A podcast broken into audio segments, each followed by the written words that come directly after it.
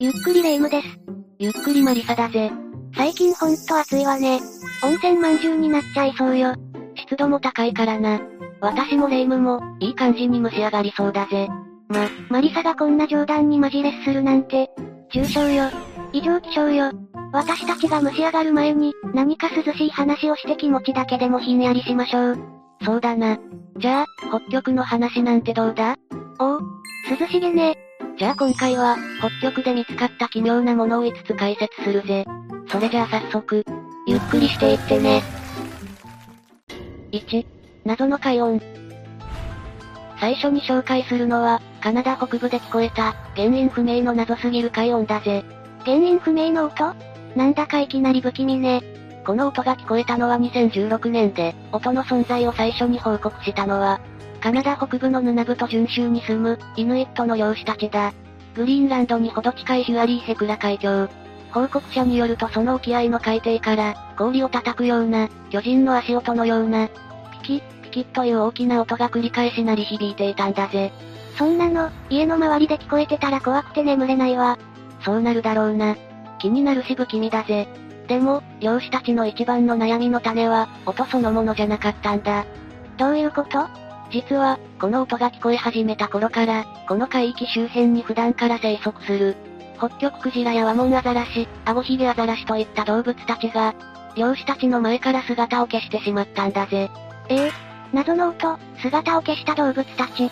マリサ、なんだか怪しい匂いがプンプンするわ。だから紹介してるんだぜ。5本。でもほんと動物が消えるなんて、漁師にとっては死活問題でしょうね。音が周囲の生態系とどう関係しているのか不安になった漁師たちは、ヌナブト準州の議員であるポール・クアッサ氏に相談し、調査を求めた。事情を知ったクアッサ氏は、2016年の夏にその地域での狩りの成果が奇妙なほどに激減していたことを心配して、本格的な調査を始めたんだぜ。議員さんが協力してくれるなら、謎が解けそうなものだけどね。そう思うよな。実際に相談をしてから、この件は大ごとになり、国の軍隊が調査に乗り出すことになったんだ。軍隊は11月に、海洋パトロールの専用機である哨戒機を使用して調査をしたが、運の悪いことに、鳴り響いていたはずの音は観測できなかった。しかしその後も調査を続け、ついには軍の広報がイオンの存在を認めるに至ったぜ。お、それからそれから、残念ながら、これ以上の進展はなく、有力な証拠は何もなかったらしい。ええほんと原因不明ね。結局この音の発生源は特定できなかったが、国内外問わず様々な仮説が飛び交っていた。中には、企業や団体が関わる陰謀論じみた説もあるぜ。ちょっと面白そうね。そんな怪しげな仮説を2つ紹介しよう。まずは、バフィンランド社が実施したソナー調査の影響ではないか？という説だ。バフィンランド？ソナー調査？バフィンランドは、音が発生した海峡近くの島だ。バフィンランド社は鉄鋼業を営んでおり、その一環として、超音波を用いて海底の地質を調べるソナー調査を行っていた。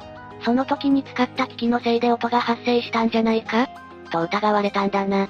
まあ、該当時期に調査はしていなかったし、何の証拠もないんだけどな。なるほどね。じゃあもう一個の説は？もう一つは、環境保護団体のグリーンピースが、動物の狩猟を妨害するために、動物が嫌がる音をわざと発生させたという説だ。わわ、いかにも陰謀論っぽいわね。証拠はあるの？あくまで噂程度のもので、さっきも出てきたソナーのような機械を設置したという話があった。団体は、日頃から環境保護のために激しい活動をしているからこんな疑いが出たが、音への関与はきっぱり否定しているぜ。この二つの仮説以外にも、潜水艦じゃないか？といった説や、鳴き声や火山なんかの自然現象じゃないか？といった説も囁かれたが、どれも根拠に欠けるものばかりで、音の原因はわからずじまいだったぜ。また同じ現象が起きて理由がわかるとすっきりするけど、それでまた生き物がいなくなったら大変ね。過去の資料から、なんとか原因が解明されることを祈るとするぜ。2、サンニコフ島。次に紹介するのは、ロシアのシベリアでその存在が噂されていた幻の島、サンニコフ島だぜ。幻の島？実際には存在しないの？ああ。この島は、19世紀頃からロシアの人々の間でその存在が信じられ始め、20世紀の半ばになるまで、多くの探検家や科学者たちに探されていた島なんだ。幻の島って言うとおとぎ話みたいだけど、意外と最近の話なのね。飛行機で探しても見つからなくて、ようやく実在が否定された島だからな。ラクテフ海と東シベリア海の北あたりのどこかにあるとされた。まさに北極圏に浮かぶ謎の島だぜ。なんで実在するって信じられていたの？目撃証言がたくさんあったからなんだ。サンニコフ島をはじめに目撃したのは、1808年から1812年にかけて、ロシアの指示でシベリアを探索していた探検隊のメンバーである、ヤコフ・サンニコフとマトベイ・ゲデンシュトロムだ。サンニコフさん。なるほど、最初の報告者の名前が付けられたのね。そういうことだな。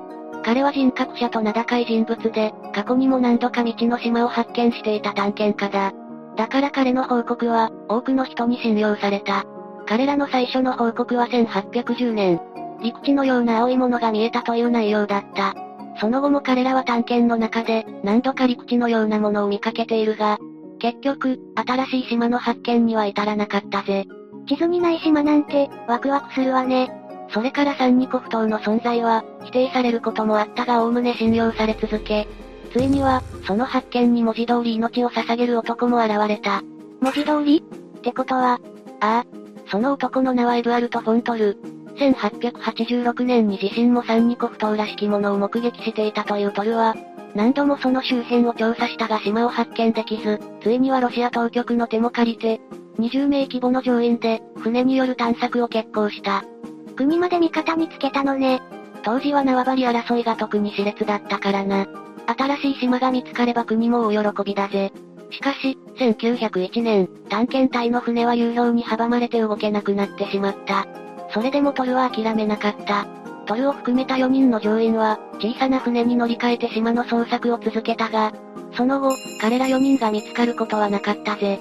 まさに命を懸けた大冒険ね。いつの時代にも、冒険に人生を捧げる人はいるもんだな。それで最終的には飛行機で探したのよね？ああ。島の捜索は1944年まで続いたが、この年に行われた飛行機での捜索でも見つからず、ついにサンニコフ島は幻の島となったぜ。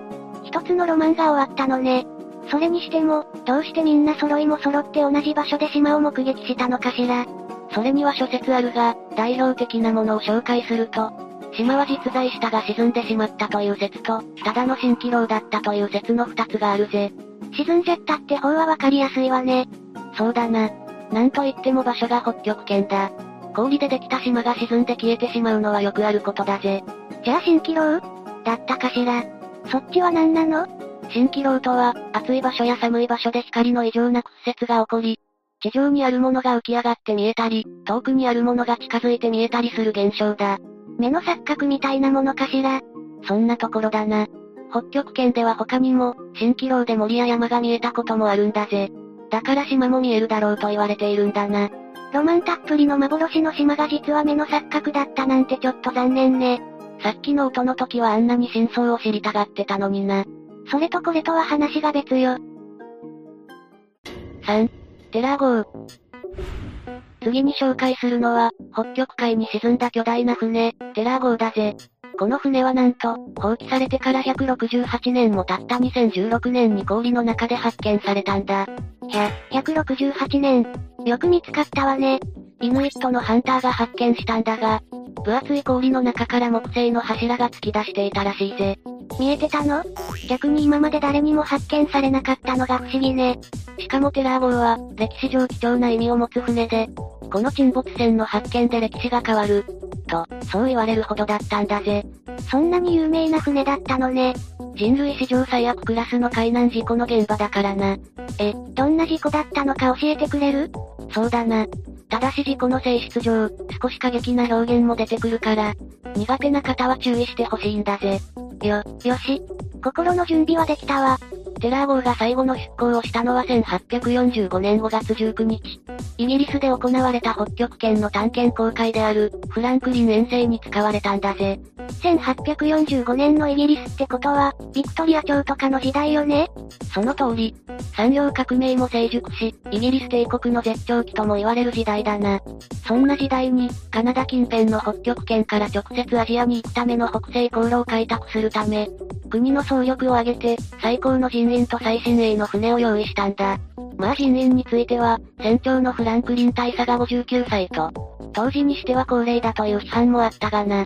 肝心の船の方は用意された大型船は、このテラー号と、エレバス号の2隻。どちらも当時の技術を集結した大型船で、60トンの小麦や8000個の缶詰など、乗組員129名が3年もの間船内で過ごせるよう、大量の食料が積まれていたぜ。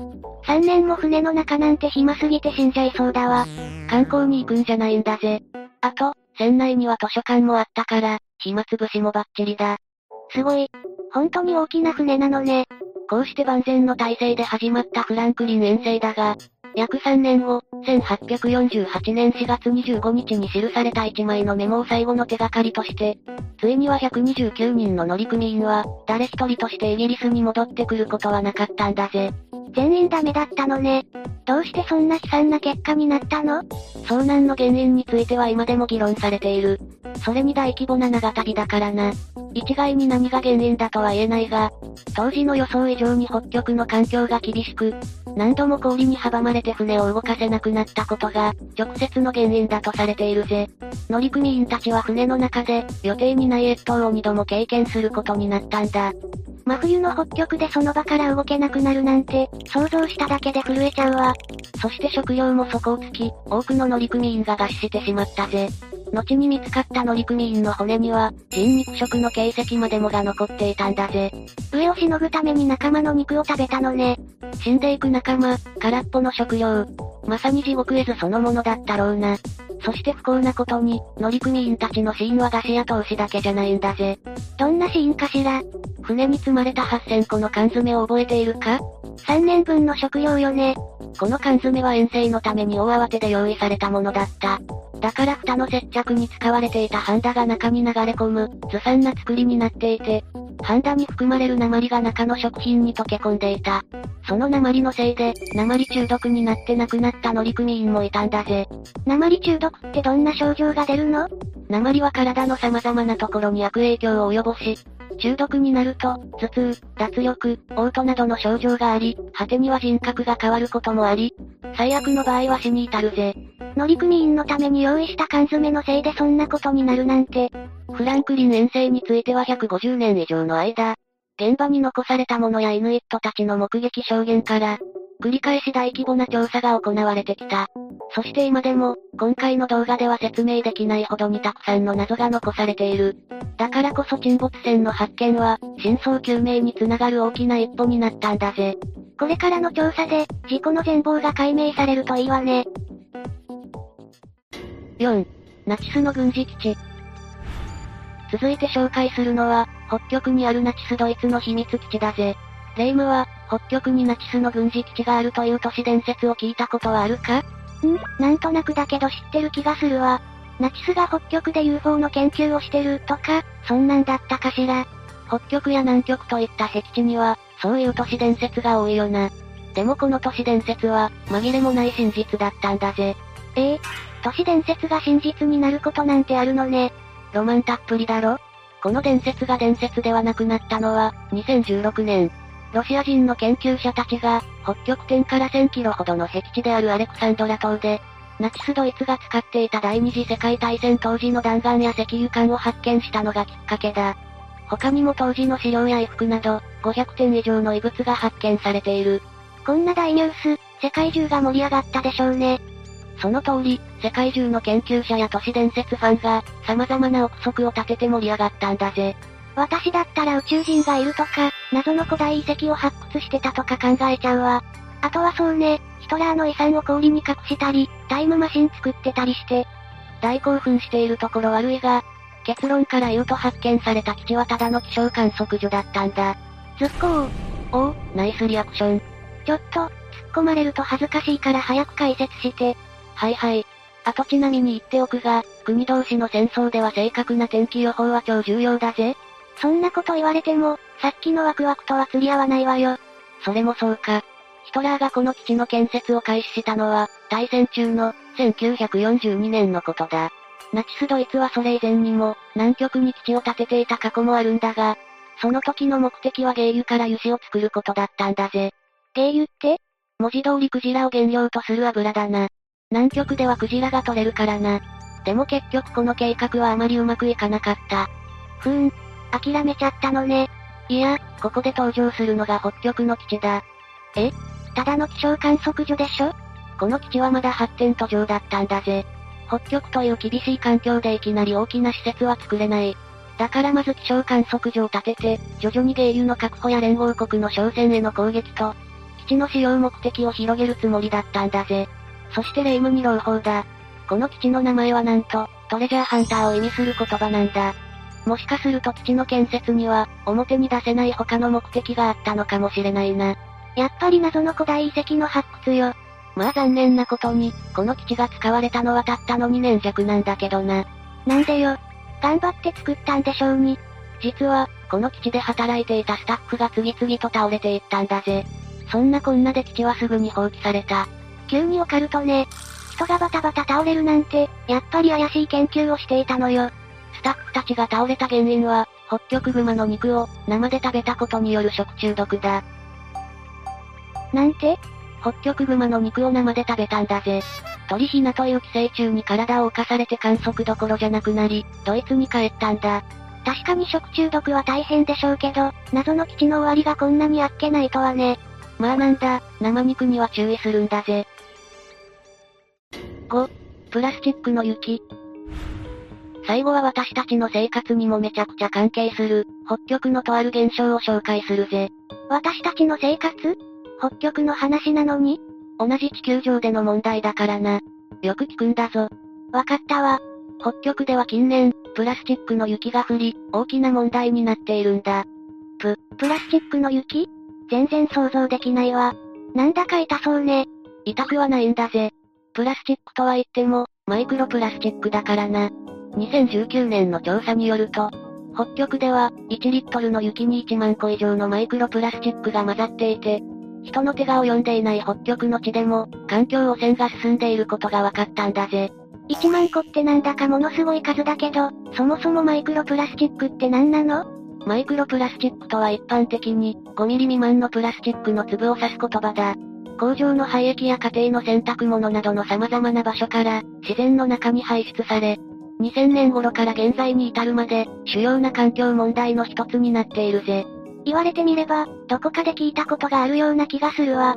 テレビなんかでも取り上げられているからな。これまで、マイクロプラスチックによる汚染が特に問題視されているのは海中だった。しかし、さっきも取り上げた2019年の調査で、大気中にもマイクロプラスチックが浮遊していると指摘されたんだ。浮遊するマイクロプラスチックが風に乗って北極まで飛ばされ、雪の中に混ざっているんだな。プラスチックの削減なんて都会だけの問題かと思っていたけど、今では北極にまでプラスチックの魔の手が及んでいるのね。ちっちっち。その考えはちょっと甘いんだぜ。